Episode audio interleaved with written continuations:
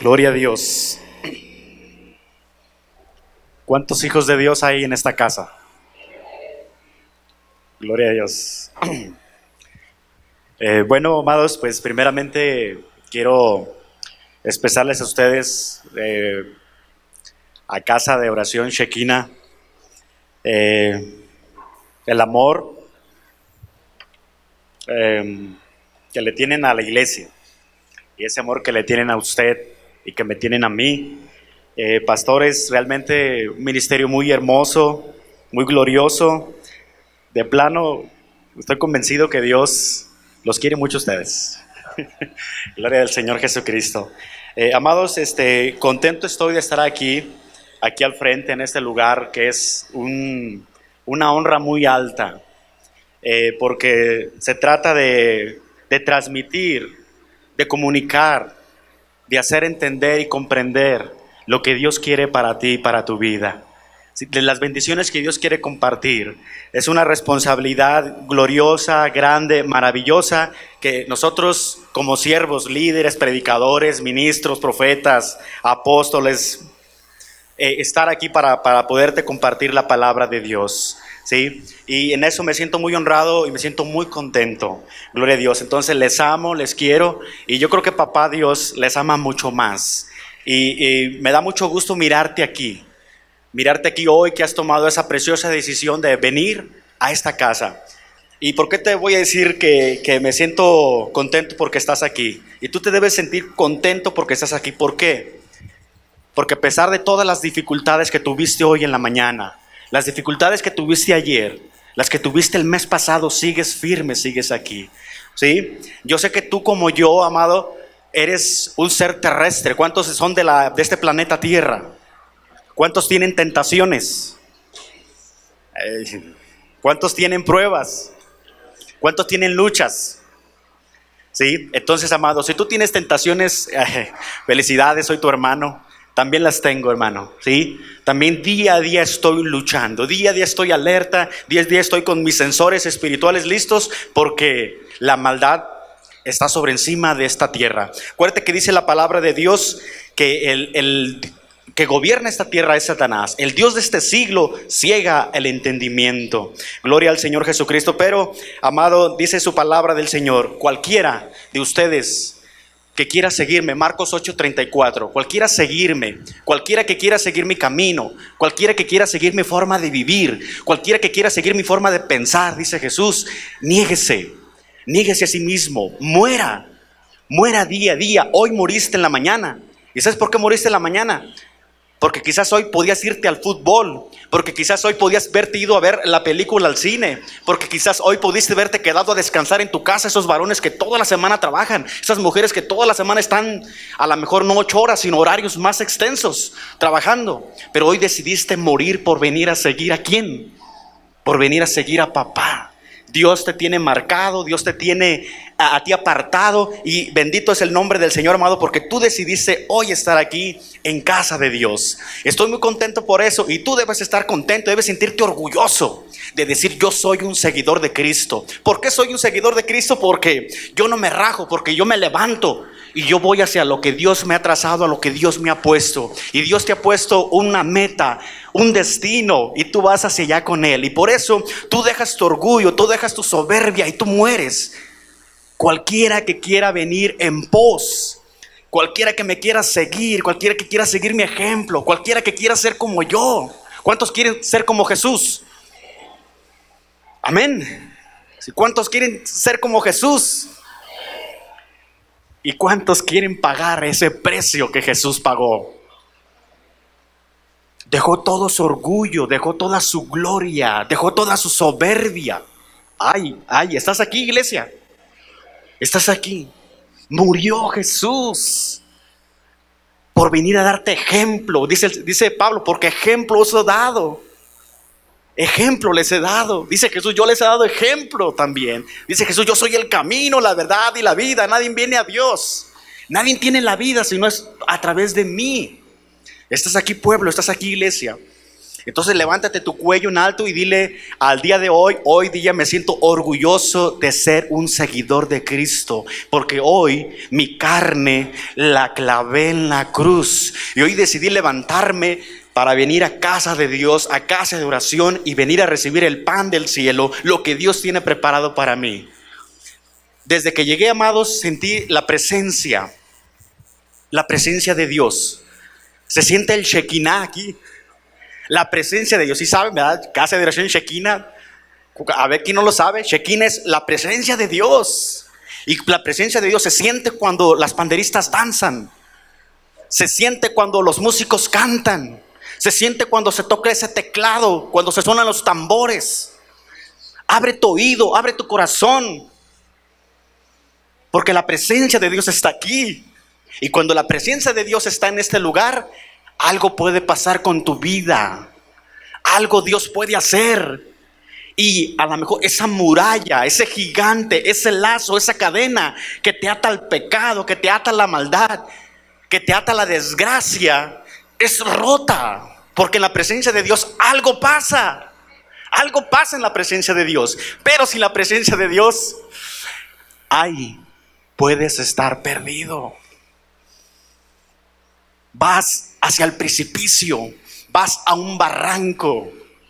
La presencia de Dios es importante. La presencia de Dios es esencial. La presencia de Dios es elemental. Lo siento, pero tú decidiste seguir a Jesús. Lo siento, pero tú tienes que todos los días pensar en la presencia de Dios. ¿Cómo le hago para estar conectado con la presencia de Dios? ¿Cómo quiero que me vaya bien en mi trabajo? Usa la presencia de Dios. ¿Cómo quiero que me vaya bien en mis relaciones? Mis relaciones de amistad, usa la presencia de Dios, porque en la presencia de Dios hay plenitud de gozo, hay plenitud de gracia, hay sabiduría. En la presencia de Dios, wow, hay libertad. En la presencia de Dios estás seguro. Es el plan diseñado por Dios, la presencia de Dios. Eso fue el plan de Dios en el Edén que Adán y Eva estuvieran siempre en, el Shekinah, en la presencia de Dios. Y su corazón estuviera seguro, su vida segura, su familia segura, sus finanzas seguras, su bienestar seguro. ¿Estás aquí, iglesia? Pero alguien vino a desvirtuar. Alguien vino a adulterar. Cuando digo la palabra adulterar, es lo pervirtió. El diseño, y entonces ahí viene el enemigo y te mete una idea y te mete otra idea y te mete otra idea y alimenta tu carne, alimenta tu ego, alimenta tu soberbia. Y entonces empiezas a salir fuera de la presencia de Dios, porque ¿qué fue lo que, qué fue lo que pasó en el cielo? Allá cuando estaba Luzbel dirigiendo las alabanzas, las orquestas del reino del cielo, de Dios, empezó a llenarse de qué? orgullo. Hay, hay alguien aquí que se siente orgulloso. Soy el mejor músico de Shekinah. Aguas. No, sin mí la alabanza, piso. No, soy el mejor predicador de aquí. Si, sin mí aquí, Shekinah, no es nada. Soy el mejor siervo, soy el que mejor recibe la gente allá atrás. Soy el mejor empresario. ¡Pum! ¡Pum! Soy el mejor esposo. Pregúntale a tu esposa. Soy el mejor hijo. Pregúntale a tus padres. Haz un examen y dile, papá, soy un buen hijo. Ay, gloria a Dios. Soy el mejor amigo. No, hombre, yo tengo de amigos. Pregúntale a tus amigos, hagamos una encuesta. Oye, ¿Cómo está? ¿La hermanita qué tal? No, si vieras la fichita que es. Gloria a Dios. Negarse, amado, todos los días es una tarea, es un trabajo. Dice la palabra, el espíritu, la verdad, está dispuesto, pero la carne, la carne día a día, ahí está la lucha, ¿verdad? Tienes que hacerla morir, tienes que clavarla. Porque la carne va hacia abajo. ¿Cuántos dicen amén? Los que piensan en las cosas de la carne, sí, son de la carne. Pero pensar en las cosas de la carne es corrupción, es muerte. Pero el que piensa en las cosas del Espíritu es del Espíritu y tiene vida, vida eterna. Aguas, amados, gloria a Dios. ¿Cuántos están aquí? Amén. Orgullo del bueno. Sí, soy cristiano, del bueno. Yo sí me rajo a lo que el mundo me ofrece, pero no me rajo a lo que mi Cristo me desafía, a lo que mi Señor, a lo que mi Salvador, a lo que Él tiene para mí. La victoria, la gloria es para el Señor. Ay, ¿ah? Cualidad de las panderistas, sencillez y humildad de corazón. Dice el Señor Jesús, aprendan de mí, que soy manso y humilde de corazón y encontrarán qué? Descanso para su alma. Pero la carne no se deja. Somos peleoneros por naturaleza. ¿Verdad que sí, iglesia? Las ofensas nos encienden. Alguien habló mal de mí, alguien me hizo daño, alguien me lastimó y ahí estamos. Bendito es el nombre del Señor Jesucristo. Amado, niégate, síguete negando, sigue luchando, síguete levantando y no te rindas porque vuestro galardón es grande. La salvación que Dios ofrece, la ofrece aquí terrenalmente también y también celestialmente. Amén. La protección, la seguridad, del bienestar, aquí, aquí lo puedes posicionar. Venga tu reino. ¿No dice el Padre nuestro eso? Venga tu reino, Señor. Pues que el reino de Dios esté aquí conmigo. Bendito es el nombre del Señor. Gloria a Dios. Amados, eh, quiero hablarte esta tarde de algo muy maravilloso. El ministerio de la cruz, pero lo quiero enfocar hacia cómo sanar un corazón endurecido. ¿Cuántos tienen aquí un corazón endurecido? No me digas, no hace falta, nomás con ver tu rostro. Te creas, amado. Ahora sí, a todos sonriendo. ¿Cómo sanar un corazón endurecido? ¿Cómo lo sanamos? ¿Cómo lo curamos? En la cruz, en la cruz, cuando Jesús fue a la cruz, ¿sí? el Señor consumó toda tu sanidad y toda tu libertad y tu salvación. En la cruz tus pecados, los de ayer, a ver, ayer que fue, sábado, los de ayer y los del año pasado fueron perdonados. Los del año que viene son perdonados. El Señor consumió, consumó toda su obra. Entonces tú estás libre de la culpa. Tú estás libre de esas cosas que te acusan. En la cruz también, ¿qué pasó? En la cruz el Señor sanó nuestras enfermedades. Por sus llagas nosotros fuimos curados. Todas tus enfermedades, tanto físicas como enfermedades de acá del alma, donde se sientan las emociones. Ahí también fuiste sanado. Pero ¿qué tienes que hacer tu amado hermano? Apropiarte de ella. Apropiarte de eso. Día a día tienes que apropiarte de la obra redentora de salvación de Jesús en la cruz para ti. Es como, como si alguien gira un cheque para ti con muchos millones de pesos. ¿Qué es lo único que tienes que hacer? Es ir al banco y cobrarlo y disfrutar de esos millones de pesos. Entonces, la obra redentora de Jesús en la cruz, hay, hay muchos, muchos, aún cristianos, no saben ¿Qué, magnitud tiene? ¿Qué grandeza? No reconocen lo grande que hizo, lo que hizo Dios allí. ¿Y cómo funciona? Simplemente con que tengas fe, con que creas. El justo, el justo por la fe, ¿qué? El justo por la fe vivirá. No está diciendo el santo. A ver, Paz de Cristo. ¿Estás aquí, iglesia?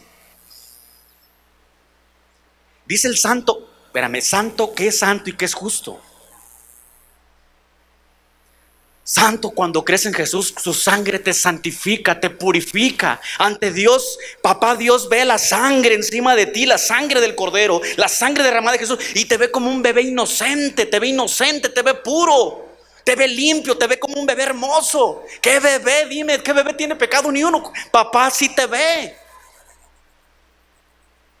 Pero dice la palabra, el justo por la fe, por la fe vivirá. ¿Qué es un justo?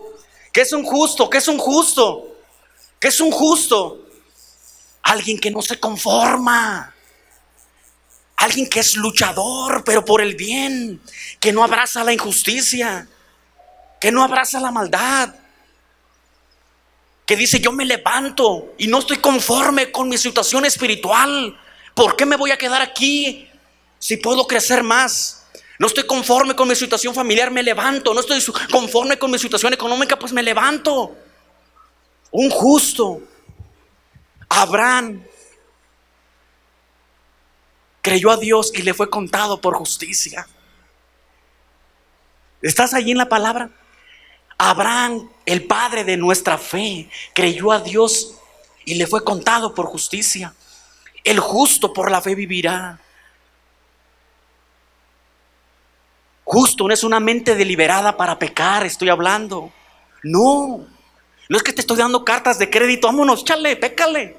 No, y luego tienes fe y, te, ya todo está bien. La cruz, la cruz de Jesús, el ministerio de Jesús, la obra de Jesús en la cruz, consumó, pagó, limpió, purificó, restauró, regeneró tu vida en un círculo completo en un círculo completo. Pero ¿qué tienes que hacer? Creer, amado, apropiarte, cobrar ese cheque, cobrar ese cheque de millones de pesos para vivir una vida regia, cómoda. ¿Qué tienes que hacer entonces? Creer que en la sangre de Jesús sí vas, se puede romper y se rompe ese lazo de pecado, de adicción, ese lazo de pecado, de maldad, esa cadena que te ata. Esas maldiciones generacionales, la maldición de la pobreza fue cancelada. Diga el débil, diga el pobre, rico soy, rico soy. Dice el Señor en ti, de adelante, ti pongo la vida y la muerte, escoge la vida. Lo que confiesas con tu boca Cree en Jesús, pero confiésalo. Confiésalo.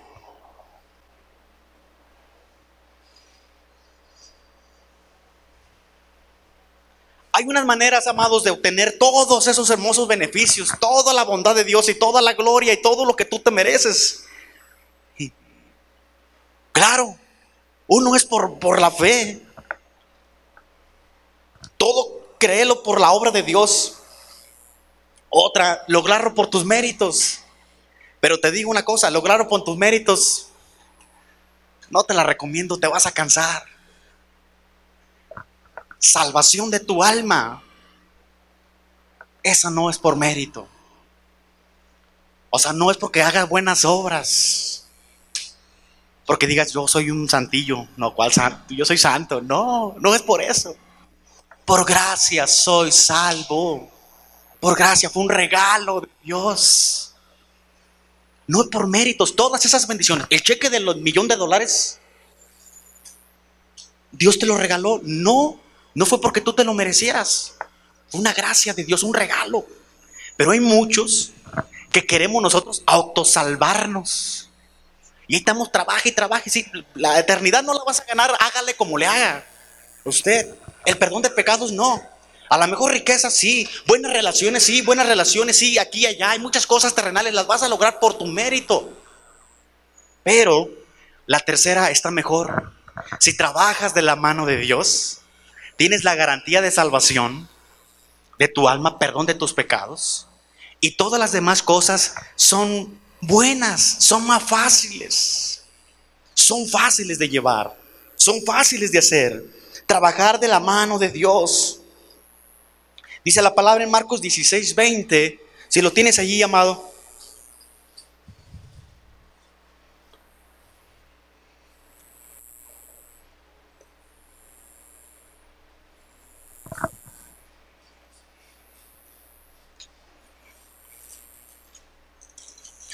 ¿Alguien lo puede leer allí en la pantalla, hermano? Si la tienes ahí. Alguien que tenga voz fuerte, grande.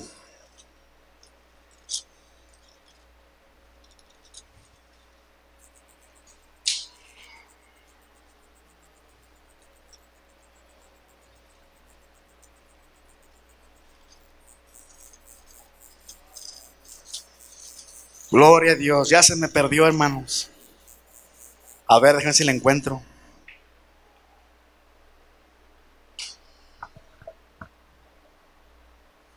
Ok, dice la palabra, y ellos saliendo predicaron en todas partes, ayudándoles el Señor y confirmando la palabra con las señales que, le, que la seguían, que le seguían. O sea, el Señor te va a ayudar. Salían los apóstoles a predicar, el Señor fue a ayudarles a hacer. Dijeron, predicaban sanidad y el Señor sanaba.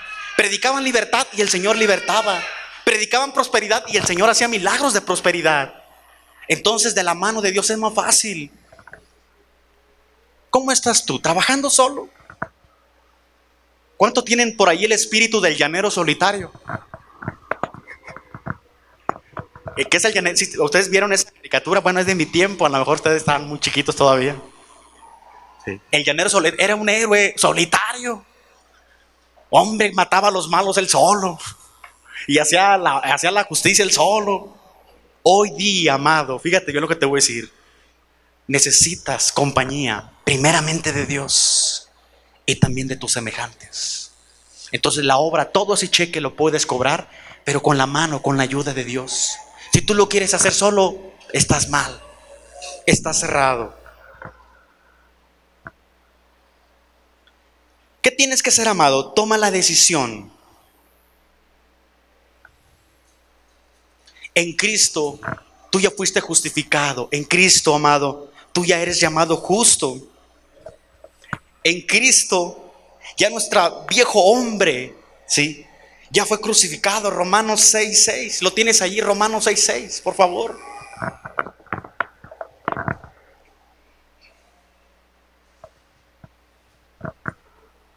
¿Qué dice, hermano? ¿Qué dice? Pastor, ¿qué dice allá atrás? Palma, ¿qué dice allí?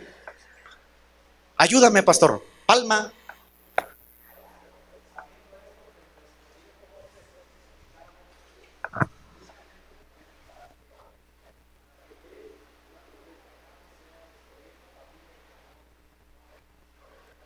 Ok. ¿Cuál es la idea de ese texto? Crucificar, clavar, dice, ya está la promesa. Con Cristo ya fuimos juntamente crucificados. ¿Qué pasó entonces con mi vieja manera de pensar, en mi vieja manera de vivir? Ya la clavé en la cruz. Ya está clavada ahí en la cruz. El año viejo, ¿cuántos pasaron el 2018? Todos están en el 2019. Pero ¿qué pasó? Ya no puede seguir allá, ¿verdad que no? No, hombre, que hay gente que todavía vive en sus hazañas de antaño, sus victorias, y hoy lo ves cansado, se siente fracasado, se siente frustrado, pero cuenta todo, no, hombre, yo cuando era joven, no, hombre, cuando yo era niño, no, cuando yo era esto, yo cuando hacía lo otro. No, ya el pasado, pasado, clávalo, crucifícalo, porque obras buenas, obras malas, lo que haya sido de bueno, ya está en el pasado. Ahora es una nueva vida, es un nuevo comienzo, es una nueva oportunidad. Efesios 4:22 Efesios 4:22, gloria a Dios. Dice, amados, en cuanto a la pasada manera en cuanto a la pasada manera de vivir, despojados del viejo hombre que está viciado conforme a los deseos engañosos.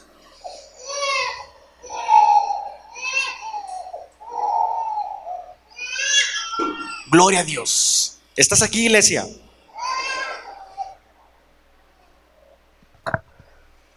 En la cruz tú fuiste perdonado. Ya no permitas más que el enemigo te esté acusando. Ya no. Se me viene a la, mente cuando oí el libro de Martín Lutero. ¿Sí conocen a Martín Lutero? El reformador del año qué? ¿1500 qué? Bueno, ok, es algo de historia. El reformador, el sacerdote, que empezó a escuchar la voz de Dios, que empezó Dios, a, el Espíritu Santo a moverlo, a transformarlo, a regenerarlo. Una de sus confesiones era de que él tenía luchas cuerpo a cuerpo con Satanás, con el diablo. Y una vez en sus oraciones estaba tirado en el piso orando. Y dice que de repente vino el espíritu de acusación y le sacó una listonona gigantesca. Has robado, has matado, has mentido, has pensado mal, eres codicioso, eres mentiroso. Dice que Martín cuando escuchaba todo eso cada vez se hacía más chiquito. Dijo, no hombre, este demonio me va a hacer pedazos. Pero luego llegó el espíritu a su corazón Dijo, sí, todo eso he hecho, pero en la cruz, la sangre de Jesús purificó, me santificó, me consagró y ahora soy una nueva criatura en Cristo. Y aquel espíritu se fue, se fue. Así que no permita, amado, que sus victorias del pasado las siga viviendo en el presente, ya olvídelas que sus fracasos del pasado, de allá del 2018, ya están allá. Los de ayer ya, pero hoy estamos aquí. Cada vez que el enemigo venga a acusarle, recuerde que usted en la cruz tiene un cheque que dice, el cheque es perdón, perdón, cóbralo, cóbralo ya, cóbralo todos los días tu cheque. Otro cheque que tenemos allí en la cruz, la Biblia dice que nosotros tenemos la mente de Cristo, la mente de Cristo. ¿Y eso cómo pasa? Es en el nacer de nuevo, la mente de Cristo. Al momento, claro que te llegan pensamientos equivocados, pero también te llegan pensamientos de lo que sí tienes que hacer y lo que no tienes que hacer. Dice la palabra de Dios, amados, pensar en todo que, en todo lo bueno, en todo lo justo, todo lo honorable, todo lo que honra, todo lo que edifica, todo lo que alaba a Dios. La mente de Cristo. Entonces yo tengo autoridad, yo tengo poder, yo tengo ese cheque para decirle a Satanás, cuando vienen esos pensamientos de fracaso, de derrota, esos pensamientos impuros, esos pensamientos que no tienen nada que no me van a llevar a ningún lado, más que al abismo, yo tengo que decir, tengo la mente de Cristo. Y yo pienso en que sí puedo, en que sí tengo, en que ese cheque es para mí, en que yo soy bueno, en que mi papá está conmigo, en que me levanto, en que me renuevo, en que yo no pienso cosas malas para ser destruido y para destruir. Otro cheque que te dio allí más te liberó de la maldición de la pobreza. Y la pobreza, amado, no nomás es económica. Eso lastima. ¿A cuántos les gusta ser pobres? Económicamente hablando. No, hombre, Dios me libre de eso. Digo, no, yo no me sentía pobre ni cuando lo era. Gloria a Dios. Aplácate, cálmate, cálmate. No, amado.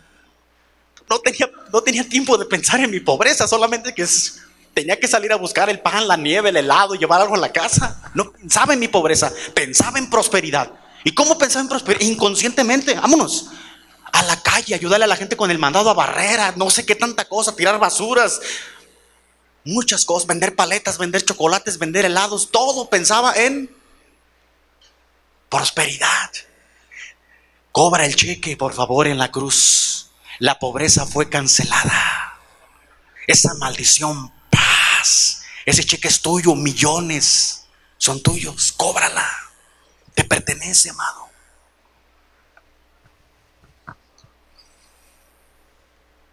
Pero ¿qué pasa? Nos regresamos al capítulo de atrás. Viene el enemigo y te pone pensamientos, tú eres pobre. No, hijo, eso es para los ricos.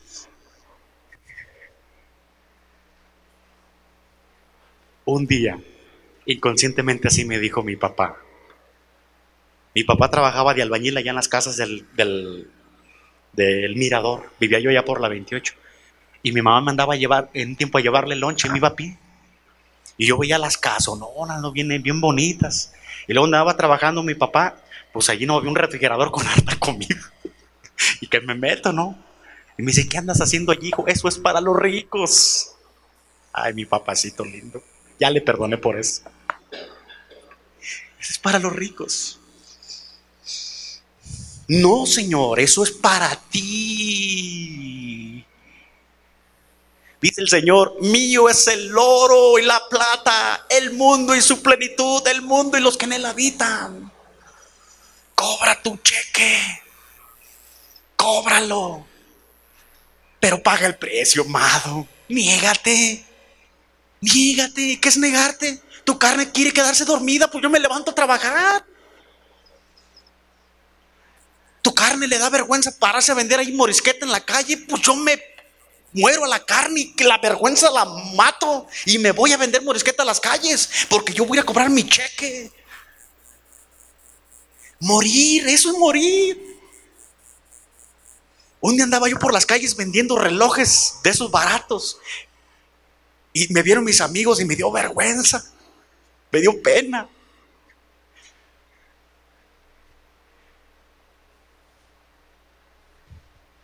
Pero que le sigo con toda la vergüenza, tocando puertas.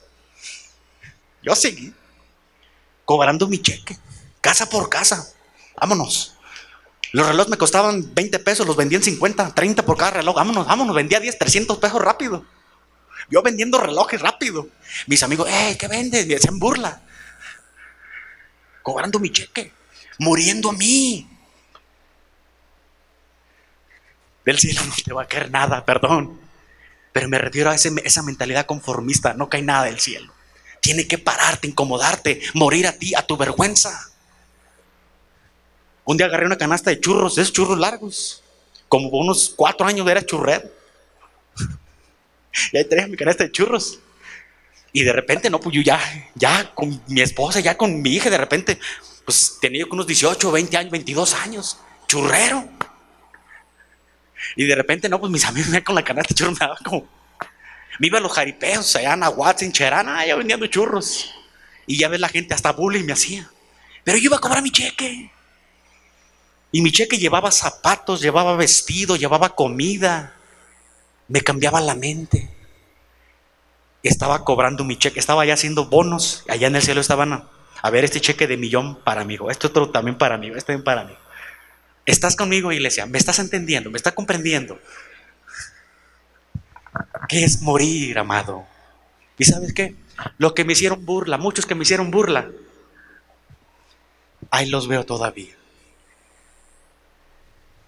En el mismo lugar y con la misma gente. Hasta la canción dice eso. ¿Sí? Con la misma gente. Morí en esa pequeña ejemplo. Tienes que morir. Tienes que creértela. Jesús ya te hizo libre de esa maldición de pobreza. Pero no te dé pena, ponte a vender tamales, hombre, ponte a vender hamburguesas, ponte a vender uchepos, ponte a vender la, ponte a hacer algo. Y el jefe de jefes, el dueño del oro y la plata, le vas a tocar el corazón. Dice, ah, caray, este se parece a mí. Este sí es mi hijo. Este no se raja, este no se dobla. Este es un orgullo mío. Dios también presume a sus hijos. ¿No es cierto? Cuando fue Satanás y, le, que Dios le viene don de andar por allí. Y Dios que le dice, hey, hey, ¿ya viste a mi siervo Job? ¿Ya viste a mi hijo? Ay, Ay, ay, ay, que un día Dios te presuma. Míralo. Este sí sabe cobrar los cheques. Este no se avergüenza del evangelio. Este sí sabe que es poder. Este sí no se raja. Con este cuento para las buenas y para las malas. Este me adora no nada más cuando en la riqueza. Este me adora no nada más cuando todo está lloviendo y las cosechas se están multiplicando. Este me adora no nada más cuando el trabajo todo fluye maravilloso. Este me adora también cuando el enemigo viene y me le cierra la llave, porque yo le doy permiso. Acuérdate que Dios no tinta con el mal a nadie. ¿Estás aquí, iglesia? Dios le da permiso. Ándale, pues, ciérrale poquito la llave a mi amada, para que veas que de todas maneras ella aquí, con oro y sin oro, con plata y sin plata, aquí me alaba, me adora, es mi hija. Y dale, ándale, pero su alma, esta es mía, yo la compré con mi sangre, pero yo primero la crié, yo la hice. Así que, relax, calmado. ¿Estás aquí, iglesia?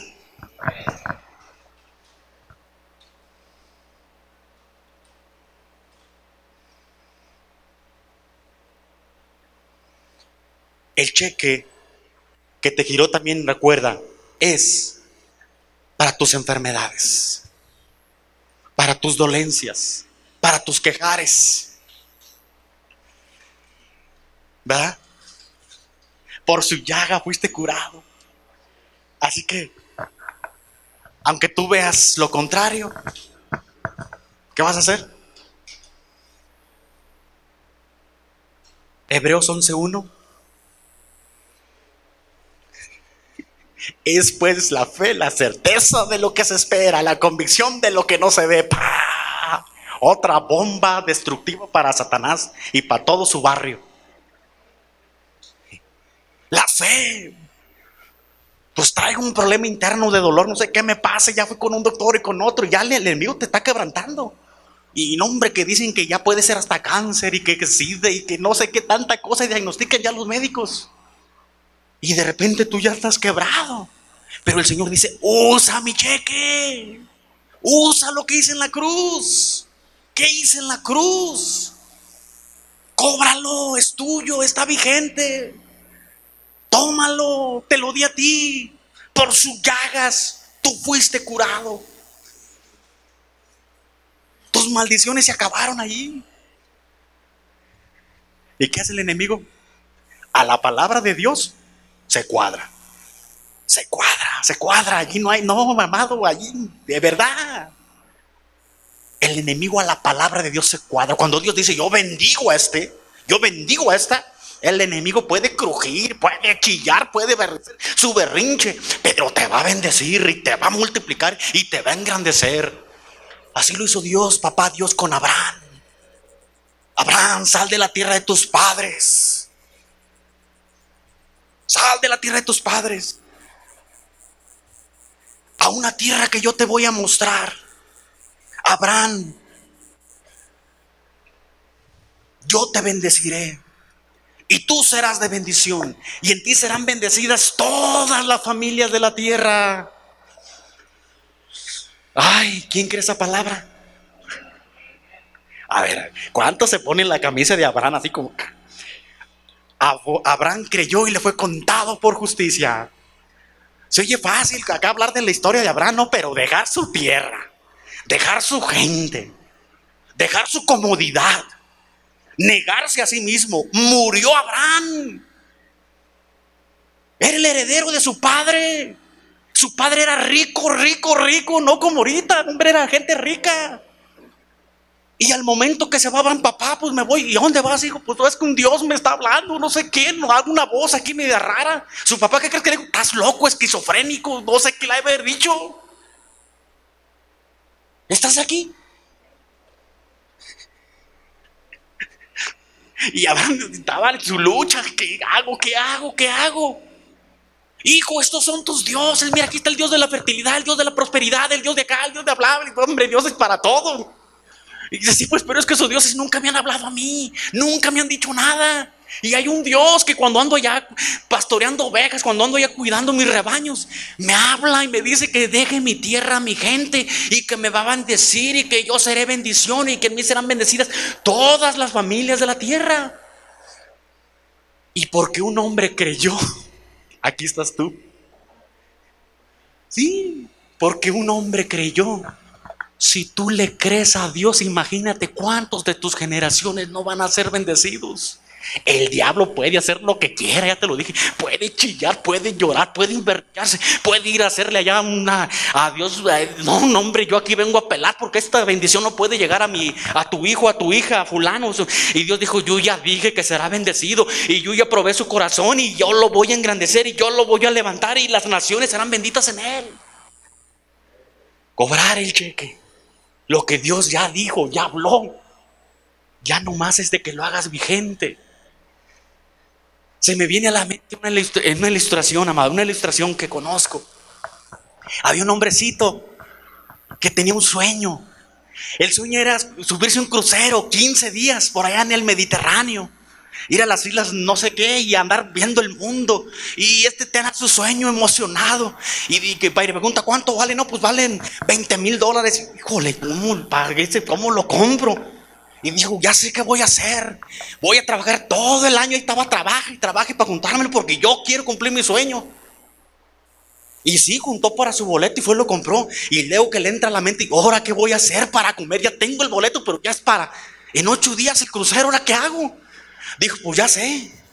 Mi salario de la semana, voy a comprarme galletas saladas y unos botes de agua. Y con eso me la voy a librar, pero yo me voy a ese viaje.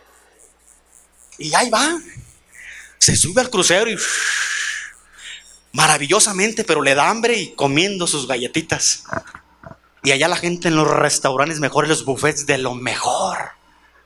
Las frutas, las verduras, los guisaditos, los postres, toda la gloria de hombre. Y él un día comía sus galletitas saladas. Bueno, pero estoy conociendo el mundo. Otro día estoy conociendo al mundo y con sus galletitas. Otro día, ocho días, ya no aguantaba más. Va y le toca la ventana al capitán. Capitán, ¿qué pasó? ¿Qué pasó? Capitán, deme permiso de bolearle sus zapatos. Le limpio sus zapatos, capitán. Y no me pague, simplemente déjeme pasar a, gozar de ese buffet que está allí, tremendo, rico. Y el capitán se le queda viendo y dice, oye, préstame tu boleto. Todo incluido todo incluido. No me limpie los zapatos, todo está incluido. Rápido, vete a gozar. Ocho. ¿Cuántos años llevas comiendo galletas? ¿Cuántos años llevas comiendo galletas saladas? Cuando en tu crucero que Dios ya puso para ti es todo incluido. Mío es el oro, la plata, el mundo y su plenitud.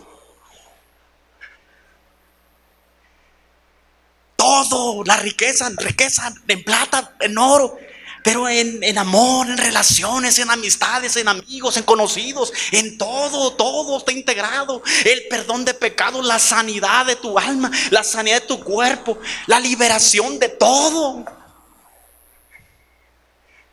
Ay, Papá Dios voltea y nos ve. Y nos ve comiendo galletas. Ay, mis hijos, ay, mis chiquitos. Dice papá, no ves, hijo. No es lo que yo hice. Te la pasas culpándote. Te la pasas viendo tus fracasos. Tu pobreza tus dolores, tus enfermedades. Es lo que ves en tu monte. Ves a tu gigante, a tu Goliat, y lo que ves. Pero dice el Señor, por favor, Hebreos 11. Por favor, usa la fe. Por favor, usa el cheque. Usa mi sangre. Usa mi cruz.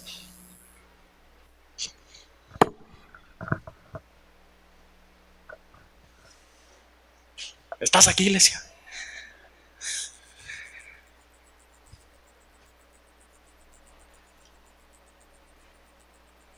Hay cristianos así, ¿eh?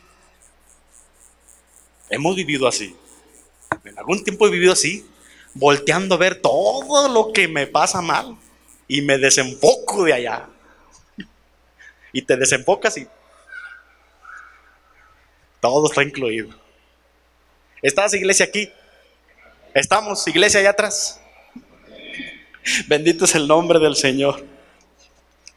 Ya no te pase lo que este hombre con las galletas del crucero, por favor. Mira, consumado es todo pagado.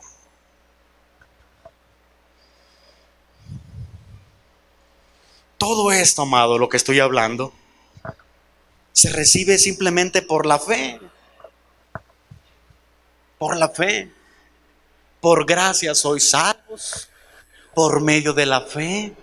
Y no es por obras para que nadie se gloríe. O sea que, dice el Señor, aquí orgullositos de que, yo me autosalvo, yo me autolimpio, yo me auto...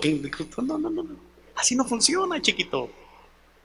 Aquí si tú crees, si tú eres humilde de corazón, si tú reconoces tu enfermedad, si tú reconoces tu dolor, si tú sabes de qué pata cojea, dice mi mamá, yo te conozco de qué pata cojea, Miguelito. Yo, si tú sabes eso, pero Dios dice que entonces lo que ocupa es tu corazón sincero, tu corazón arrepentido. Es lo que necesita nada más venir a Dios. Y el Señor te abraza, te cuida, te sana. Por favor, ¿conoces la parábola de, las, de la oveja esta que se perdió? ¿Conoces la parábola de las 99? ¿Sí la conoces? ¿Conoces la parábola del hijo pródigo? ¿Sí la conoces? A ver, sí es cierto que lo conoces. Ya estás otra vez en la casa de tu padre. Ya traes el anillo puesto. Ya tienes otra vez la autoridad correcta de Dios. Ya estás gobernando. Ya entraste a tu tercera dimensión de gobierno. Todo esto se recibe por fe, amados. Según de Corintios 5, 7, ¿qué dice, amado? Según de Corintios 5, 7.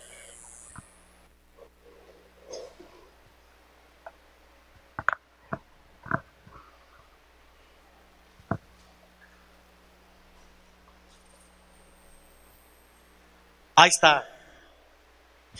Eh, eso está bueno, ¿no? A mí se me hace que nomás lo lees así como que rapidillo, ¿no? ¿Qué dice? Andamos por fe, no por vista.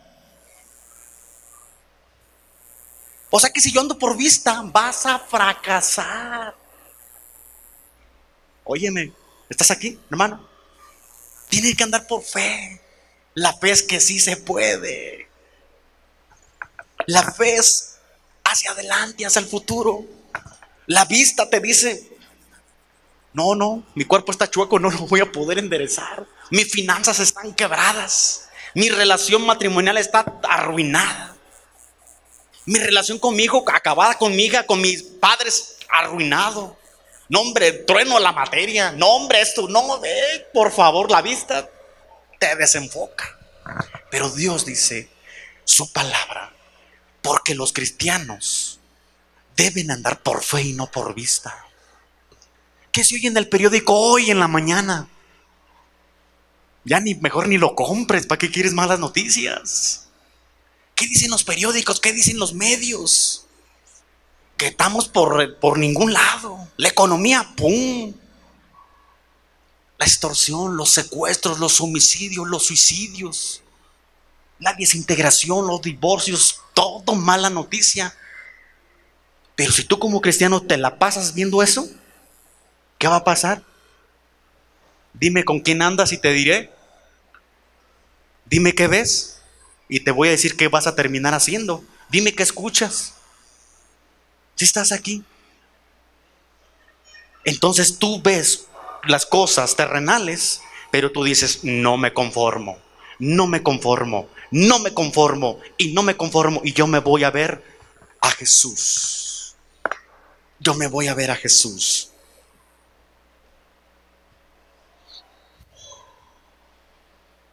Gloria a Dios. ¿Qué es, amado? Un corazón endurecido. ¿Qué es un corazón endurecido? Vamos a entrar, ir cerrando. ¿Qué es un corazón endurecido? Un corazón endurecido es un corazón pisoteado. Un corazón endurecido es un corazón lastimado. Es un corazón ultrajado.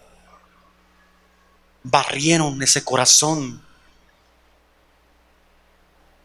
¿Dónde comienza, hermanos? La dureza del corazón. La dureza del corazón del hombre comienza en su niñez. Comienza en su niñez. Ahí te va. ¿Cómo relaciono lo de la cruz? Vamos con esto. ¿Por qué no puedes ver más allá? ¿Por qué no te la crees? ¿Por qué no, por qué no cobras tu cheque? Puede que tu corazón esté endurecido. ¿Por qué? Porque desde la infancia alguien te pisoteó, alguien te lastimó, alguien te hirió, alguien te machucó el corazón. ¿Y dónde empieza esto? Desde que eres un infante. Simplemente viene el sentimiento de rechazo. A lo mejor mamá no te quería tener. A lo mejor papá dijo, no, hombre, es un error. Inconscientemente ya ese infante está marcado con el rechazo. Y eso está endureciendo su corazón inconscientemente de este bebé. Y este bebé lo tengo aquí enfrente a muchos. Estamos aquí así. Que en algún momento sufrimos esa parte de rechazo. No nos querían tener. O ya éramos 12 y un 13 más. No, hombre, espérate, mujer, ¿por qué te embarazaste? La ignorancia de aquel tiempo. El corazón se endurece. El abandono. Vámonos, en la infancia también. ¿Cuántos sufrieron abandono? ¿Qué es abandono? Mamá te dejó llorar. Cinco minutos, media hora, treinta minutos. Eres un ser humano. A cada quien se le da las cosas de diferente manera.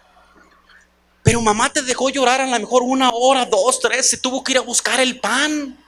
Tuvo que ir a arrimar la mesa salir a planchar, a lavar y te veía nada más hasta la noche. Tu infante de un mes, dos meses te tuvo que dejar. Eso es abandono. Y el infante no lo sabe, pero crece con ese corazón que se está endureciendo. ¿Estás aquí? Eso no te deja ver allá. Eso es como un grillo. Bueno, un grillo de aquellos tiempos de la época romana. Bolas pesadas de, de puro metal no te dejan avanzar, no te dejan caminar, porque estás tú allí atado con el abandono, el abuso verbal. ¿Ustedes conocen mamás que a sus bebés les gritan? ¡Cállate! Ya me tienes harta. Es un bebé de tres meses ya me tienes harta. Ese abuso, ese abandono, ese abuso, ¿por qué? Por la frustración de mamá, la frustración de papá. Porque no son correspondidos económicamente, amorosamente, X o yo, Z, no sé qué pasó, pero no estoy culpando a nadie. Pero pasó allí y eso que hace en el infante, que hizo en ti, que hizo en mí, endurece el corazón y por lo tanto nos cuesta trabajo como que confiar y creer. Ay, ¿a poco que solamente con el creer ya todo está solucionado? Pero es parte de tu corazón endurecido por algo. Conozco mamás, hasta por eso en las redes sociales, que les pegan a los niños chiquitos, los cachetean. ¿Tú crees eso? Qué bárbaros. Dijo mi mamá, qué bárbaros. Eso endurece el corazón. Tú dirías, ay, ¿a poco el niño, a poco que el niño, pues sí, hijo, pues sí, sí. Lastima, marca. Y entonces ves a la juventud y por eso ves, ven acá, por eso ves tanto, tanto joven, tanto hombre maltratando a otro hombre secuestrando, sicarios, quitándoles la vida a la gente. Por eso. Pero ¿cómo si tuvo a su mamá y su papá y le dieron las mejores estudios, las mejores escuelas? Sí, pero sufrió maltrato. Ahí vas creciendo más y luego viene el maltrato físico. Vámonos. La única manera de corregirte, papá, sabía que era con gritos y patadas y golpes. Dureció tu corazón. Y tú dices, los niños todo perdonan. Sí, pues, no estoy hablando de eso. Estoy hablando que ahora mírate. ¿Por qué no puedes avanzar en la vida algo? ¿Por qué algo se te dificulta? ¿Por qué no puedes amar? ¿Por qué no puedes perdonar? ¿Por qué no puedes creer? ¿Por qué no puedes confiar? Porque algo traes allí muy atorado, muy pesado. Y vámonos, no lo dejamos en la, aquí a la ligera. El abuso, después viene el abuso sexual. Algún tío, algún abuelo depravado, alguna tía por allí tocó tus partes en lo sexual y endureció tu corazón. No se diga, ahora entre los chiquitos, entre los niños adolescentes, el bullying. Te avergüenzan. Esto es un maltrato. Eso endurece el corazón. ¿Estás aquí? En mi tiempo no sabíamos que era bullying. Yo solo sabía que mis amiguitos me pegaban y eso era bullying. Yo sentía bien feo. Me deprimía. No sabía yo que era depresión, pero ahora ya estoy grande, ahora entiendo que era me deprimía a mis nueve años. Digo, ay Dios, con razón me sentía con un, me sentía triste, con un vacío gigantesco, solo, que para nadie le importaba, para nadie le importaba yo. Mi papá tome y tome, mi mamá trabaja y trabaja, era invisible hacia ellos, yo era invisible. Mi papá llegaba, mi mamá llegaba y aquí estoy, hola. No, éramos 12, imagínate. Entonces ahí está, nueve años. Entonces va marcando, va endureciendo el corazón. Luego viene por ahí la traición. Los amigos que te traicionan. Los que te quedan mal y no te, los que no te pagan.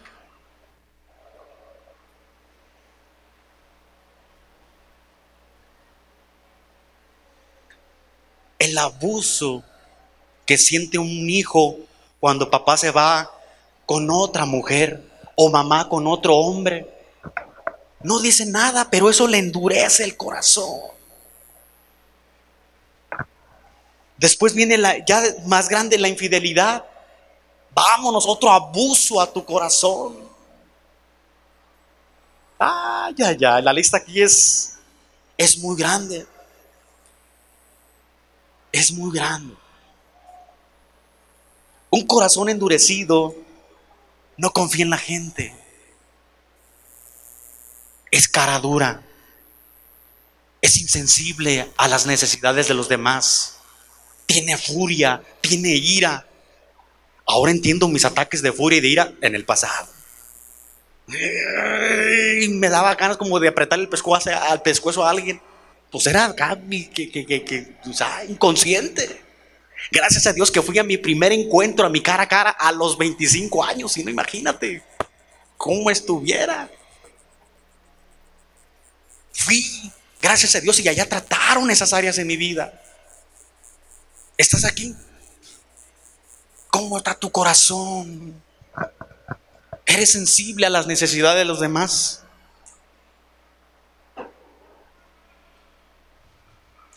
Un corazón endurecido es un corazón resentido, resentido, no perdona. ¿Has notado que hay gente que no perdona tan fácil? No perdona tan, no está en ti, no, no perdonas tan fácil.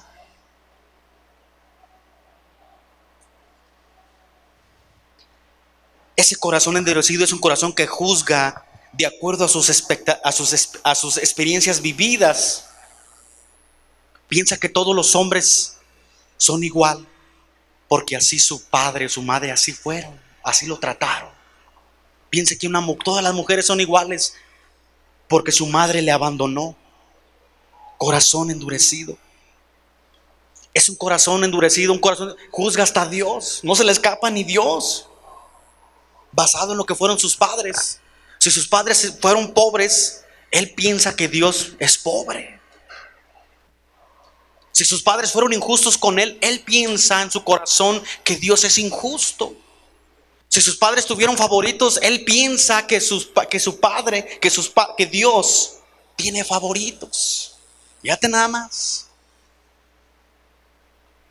Entonces, imagínate, ¿cómo, cómo, da, ¿cómo van a cobrar ese cheque? No puede. a veces es difícil. No confían en la gente que ven, dice el Señor. Si no amas a la gente que ves, ¿cómo me vas a amar a mí que no me ves? ¿Estás entendiendo? Me estoy explicando.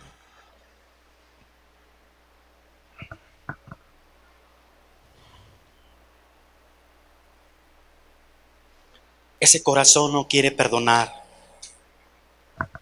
Y a lo mejor sí, te dice, te perdono, pero no tiene una libertad total. Sigue esclavo, porque lo dijo en su voz, pero no en su corazón. Ese corazón es insensible, ese corazón es...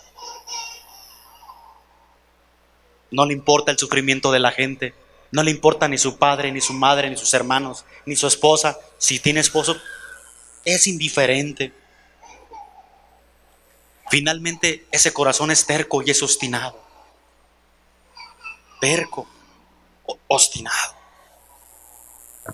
no escucha razón, no quiere que lo aconsejen, no quiere que lo guíen. Está ensimismado. Él tiene la razón y Él es la única razón. Todos están equivocados. Ese es un corazón endurecido. Está obstinado, es terco. Le dicen por aquí y él para allá. Le dicen dale acá, no hombre, le da, dale para atrás, le da para adelante y sabe que está mal, pero nada más porque Él es Él, así es. Ese es un corazón endurecido.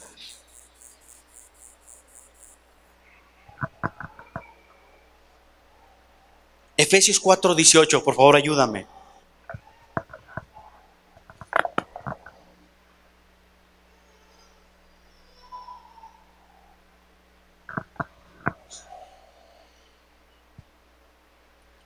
¿Qué dice allí? Efesios 4:18. Teniendo el entendimiento entenebrecido, ajenos de la vida de Dios por la ignorancia que ellos en ellos hay, por la dureza de su corazón. Tienen el entendimiento entenebrecido. No entienden. No comprenden. No se abren ¿Por qué? Por la dureza de su corazón.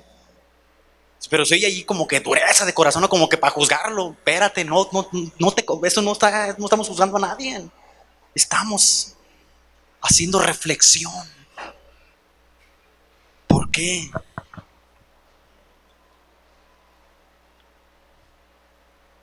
Proverbios 28, 14, varón, ayúdame.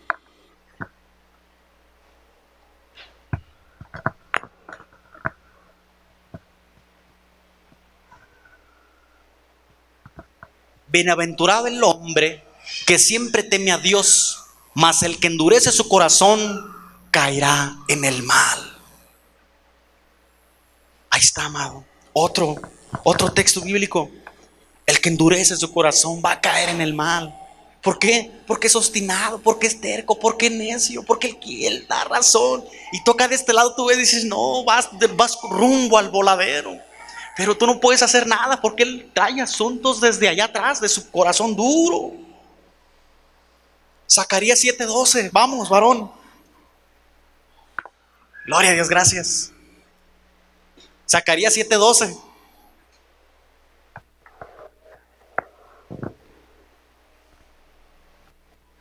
Y pusieron su corazón como diamante. Ándale, ¿qué, ¿cómo están los diamantes, hermanos? ¿Cómo son los diamantes? Pusieron su corazón como diamante, no de brillo, duros, duros. Para no oír la ley ni las palabras del Señor de los ejércitos que enviaba por su espíritu, por medio de los profetas. Estás aquí. El corazón endurecido, amado, no escucha ni la voz de Dios.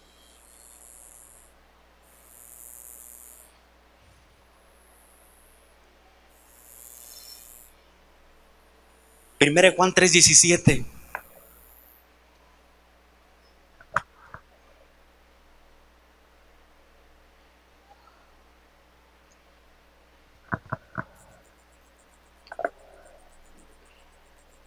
¿Ya lo tienes, varón? Ah, ok. Pero el que tiene bienes de esta tierra y endurece su corazón para no apoyar, no ayudar, Ahí está la palabra, hermanos. ¿Cómo morará el amor de Dios en él? Hay gente que es dura para eso, es duro corazón. Ahí les va.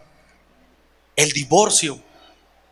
A Jesús, a Jesús lo cuestionaron. ¿Por qué Moisés lo permitió? Y Jesús dijo, pues por su dureza de corazón. Porque eran duros, porque estaban enfermos, porque estaban maltratados ustedes. Amado, ¿cómo podemos nosotros ser sanos de todo esto? Primera parte, primeramente, por el oír, el oír de la palabra de Dios. ¿Cómo podemos sanar el corazón? Por el oír de la palabra de Dios. Segundo, entender comprender la situación en la que estamos, visualizar dónde podemos estar si nos vamos a la cruz.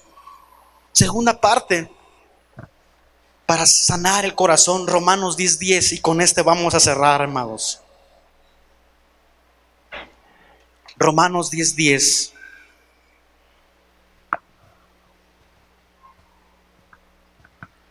Porque con el corazón se cree para justicia, pero con la boca se confiesa para salvación. Romanos 10:10, ¿cómo podemos sanarnos? Primero es creer, creer que en la cruz el cheque está vigente para mí. Tengo que creerlo y luego tengo que confesarlo. Yo soy sano, yo soy salvo, yo soy limpio, yo soy curado, yo soy regenerado, yo soy levantado por la sangre de Jesucristo.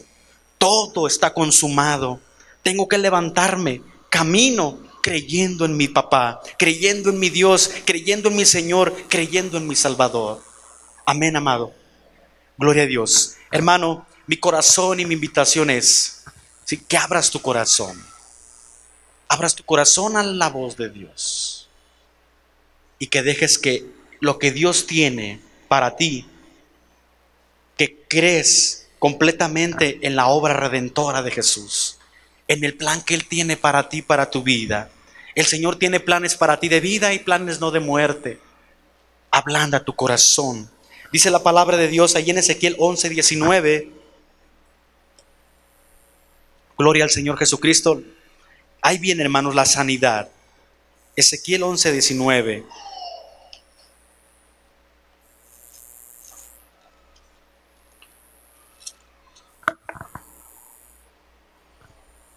Dice la palabra, y les daré un corazón y un espíritu nuevo. Pondré dentro de ellos y quitaré el corazón de piedra en medio de su carne y les daré un corazón de carne. Entonces, amado, la promesa es, y está vigente, que Dios cambia el corazón. Ezequiel 36, 26, para confirmar ese texto, dice así, os daré un corazón nuevo, pondré espíritu nuevo dentro de vosotros y quitaré de vuestra carne el corazón de piedra y les daré un corazón de carne. De carne.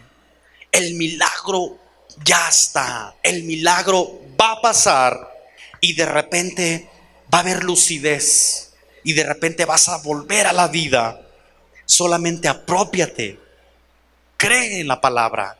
Cree en Jesús en la cruz. Cree que su sangre te perdonó, te limpió, te liberó de la pobreza, de la enfermedad, de la escasez. Créelo, confiésalo, confiésalo. Te debes guiar no por vista, sino por fe. Por fe es creer aún en lo que no vemos, pero confiamos que será hecho. Confesar y confesar y confesar, porque con el corazón se cree para justicia, mas con la boca se confiesa para salvación. Amén. La escritura dice que todo aquel que en Jesús cree no será avergonzado. Amado, te invito a que te levantes en el nombre de Jesús. Ponte de pie.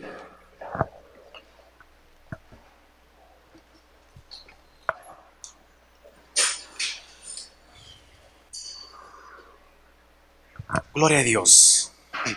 Quiero que hagamos una oración de corazón a corazón con Dios.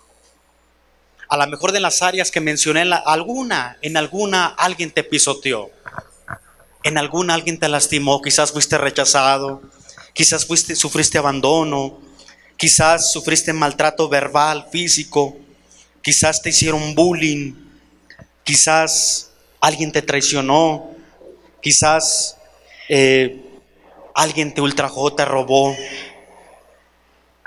ahí está algo, una puerta que a lo mejor no está cerrada y tu corazón está endurecido. Y a lo mejor por eso no crees totalmente, ciegamente en Dios, porque juzgas a Dios en base a, lo que tú viviste. Pero quiero decirte, amado, que Dios sobrepasa todo entendimiento. Él es tu Padre. Y el Padre dice que, dice Jesús, la vida da por las ovejas el buen pastor. Amén. Jesús dio su vida por ti, amado. Jesús dio su vida por mí. Así que confía en Él y ponle tu corazón en el altar a Dios y dile, Dios, yo no más, yo no quiero ya más un corazón de piedra. Yo quiero ser sensible a tu voz, sensible a tu oído, y yo quiero perdonar, yo quiero disculpar siempre el agravio y yo no me quiero de malas noticias en el nombre de Jesús. Oramos, Padre, Señor, divino Maestro, divino Redentor, divino Salvador. Estoy aquí en esta tu casa, tu casa de oración, y hoy me presento ante ti. Y hoy pongo mi corazón a que sea escudriñado, a que sea, Señor, desnudo y que lo revises, papá. Y si hay algo, Señor, allí que endurece mi corazón, que me hace necio, que me hace terco, que no me hace habitar en tu presencia, Señor, hoy lo cancelo. Hoy rompo con ese maltrato. Hoy rompo mi corazón endurecido y creo firmemente en lo que dice la palabra que está aquí del profeta Ezequiel, Señor, que tú me pondrás un corazón de carne, un espíritu nuevo en el nombre de Jesús. Hoy tomo mi cheque, hoy disfruto de ese regalo completo que viene de la salvación de Jesús en la cruz. En el nombre de Jesús, que así sea bendito Dios. Amén, bendito Señor. Amén.